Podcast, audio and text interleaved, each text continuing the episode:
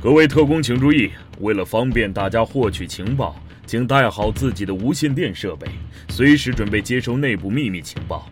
请各位特工谨记我局代号：神盾总部传达室。如需文字情报，请登录微信搜索公众号“神经电影局”查看历史消息，或登录新浪微博关注“神经电影志”。如有任何问题，可直接向总部求助或联系上述特工。希望总部的情报对各位特工的秘密行动有所帮助。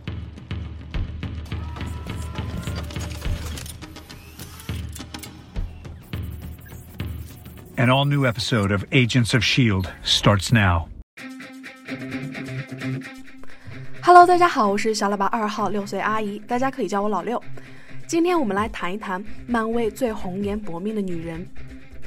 因小伙伴的要求啊，小神再说一说《天赋异禀》这部美剧。因为这部剧是《X 战警》的衍生剧，所以之前和大家都安利过。与起初看时的经验相比啊，看到现在的小神不得不说，这部剧终于还是流俗了。剧情幼稚简单，角色冲动无脑，逻辑关系不合理等诸多问题，小神就不一一吐槽了。毕竟小神是喜欢变种人的故事，所以在此只说这部剧的优点。X 战警电影啊，大多数是聚焦变种人内斗的问题，有时候是变种人打变种人，有时候是自己人打自己人，甚至还有自己打自己的。除了 X 战警二、X 战警逆转未来，其他同系列片的焦点几乎都是变种人内斗。人类与变种人的矛盾焦点永远是次要问题。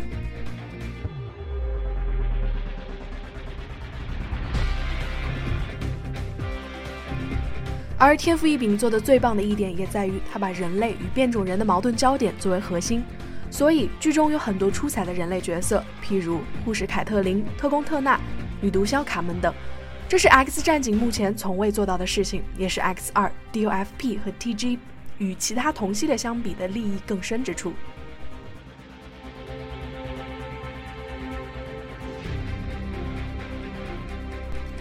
天赋异禀的编剧甚至会为了塑造人类角色而牺牲掉重要的变种人角色，被邪恶的坎贝尔博士杀死的美梦就是一个。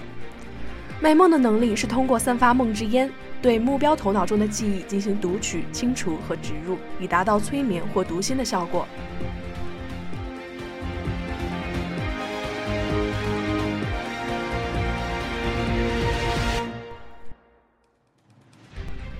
其饰演者艾莲娜·萨汀之前在《神盾局特工》还曾饰演过阿斯加德的女巫罗雷莱，还曾经是黑寡妇的候选人之一。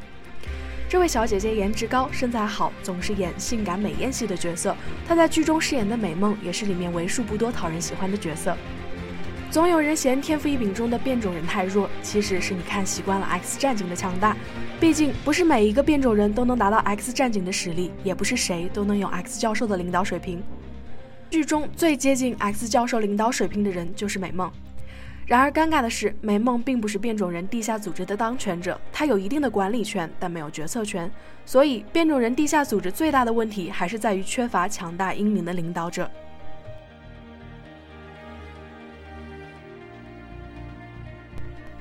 领导者 A 北极星，北极星有勇无谋，虽然有些亲爹万磁王的霸气，但还没有老万的老谋深算。有时候，这个小姐姐还要跟男朋友交时吃醋吵架。她正处在年轻万磁王的中二阶段，行情报任务的时候，冲动易怒的她显然没有美梦沉得住气。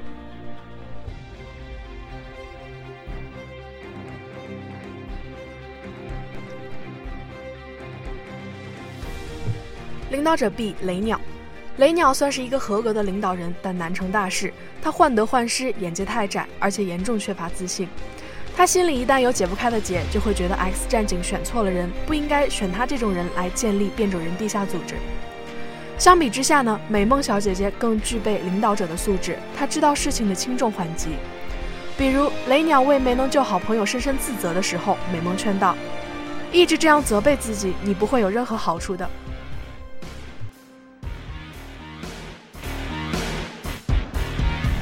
美梦小姐姐的潜台词就是，在这个关键时期，你这个变种人领导者怎么还有功夫把那么多的时间浪费在这种消极的情绪里？当年 X 教授为了潜心建立 X 战警，免受人类侵扰，没有经过爱人莫伊拉的同意，直接把他的记忆清除了。为了大业，他连自己的爱情都牺牲掉了。在这里又涉及到上期小神聊到神盾第五部的时候提到的道德选择问题了。美梦在道德选择方面的抉择，跟神盾五里面 Mike 就是鲜明的对比。在主角团被追杀逃亡的危急关头，能打开传送门的闪烁能力发挥不稳定。美梦毫不犹豫地使用梦之烟催眠了他，使得闪烁超常发挥，及时救走了大家。大家都知道这样做就是不道德，放在现实中，美梦这就相当于骗别人帮自己救人。别管目的如何，手段就不光彩。回过神来，闪烁对美梦相当不满意，认为美梦的所作所为难以原谅，于是离家出走。要不是哨兵机器人杀了闪烁的养父母，他真的就不回来了。但美梦实在是一个能成大事的人，当他决定以大局为重的时候，就做好了永远无法得到闪烁原谅的准备。所以，就当雷鸟还在纠结美梦催眠闪烁不对的时候，美梦早就不纠结了。骗人不对啊，还不是为了救你们？你们没死就行了，赶快继续救人吧，快别跟我唠叨了。X 教授为了防止情暴走祸害人间，从小就在他的大脑中建立了心灵围栏，困住了黑凤凰人格。这也是没有经过秦格雷同意的。如果教授那时还盲目的追求道德原则，黑凤凰早十几年就出来祸害地球了。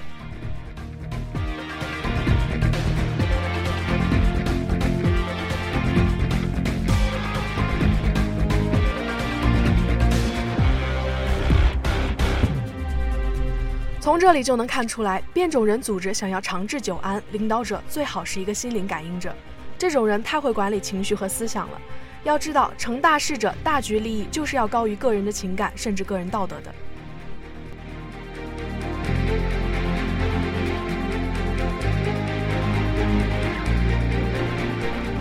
也许有人会说，美梦只是一个精致的功利主义者，说他以大局为重，未免夸张了点儿。这可就错了。在人类追捕他们的时候，美梦为了给安迪和劳伦争取逃跑的时间，甘愿自送人头，这就不是简单的功利主义了。一方面，在他看来，安利和劳伦的存在价值是高于自己的；另一方面，他也是为了信守对两个孩子的母亲凯特琳的承诺，不能置两个孩子于危险的境地。美梦跟闪烁寒暄的时候，还开玩笑地问闪烁有没有男朋友或者女朋友。看来小姐姐在 LGBT 方面是十分开放的。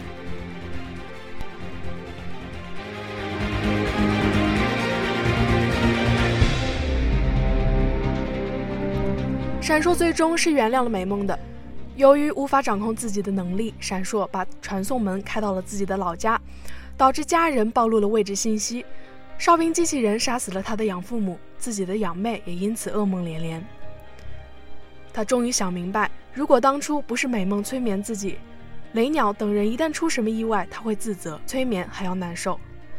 在这一刻，他终于体会到了美梦的苦衷，理解了他，并请求他把自己的养妹的痛苦回忆清除掉。美梦最令人钦佩的一点就是，如果他决定伤害某些人的利益，他做了就绝不后悔；如果有些伤害别人的事情并不是出于自己的本意，他会内疚难过。如他对特工特纳所做的事情，美梦在用梦之烟读取特纳记忆的时候，由于情况紧急，没能及时的收回梦之烟。北极星拉走美梦的时候，美梦还嚷着不能就这么离开。可惜美梦的失误导致特纳的记忆回到了四年前，重新经历了一遍丧女之痛，这让他愧疚至极。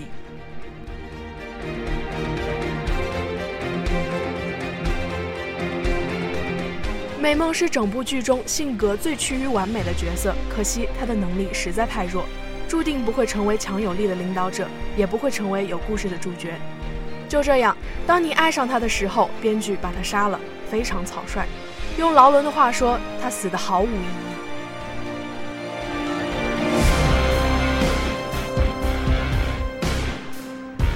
但这就是美国 action drama 的套路，东歇剧必须死一个可爱又讨人喜欢的配角。虽然这样的剧情很不爽，但也习惯了。只是美梦这个角色塑造的实在太好了，小神忍不住的想单独给他写一篇推文。感叹红颜薄命啊！其实，在漫画里，美梦的真实姓名从来都没有交代。天赋异禀的编剧给她取了一个名字叫索尼娅。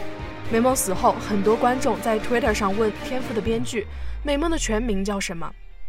最后，编剧终于在 Twitter 上回答了这个问题：Sonia Simonson。大家都很喜欢这个角色，想记住他就记住这个名字吧，索尼娅·西蒙森。另外，《天赋异禀》这部剧现在正式进入了冬歇，明年一月二日回归。喜欢这部剧的小伙伴要耐心等待哦。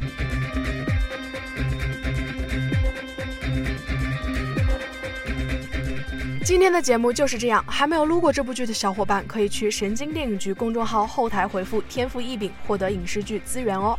我们下期再见。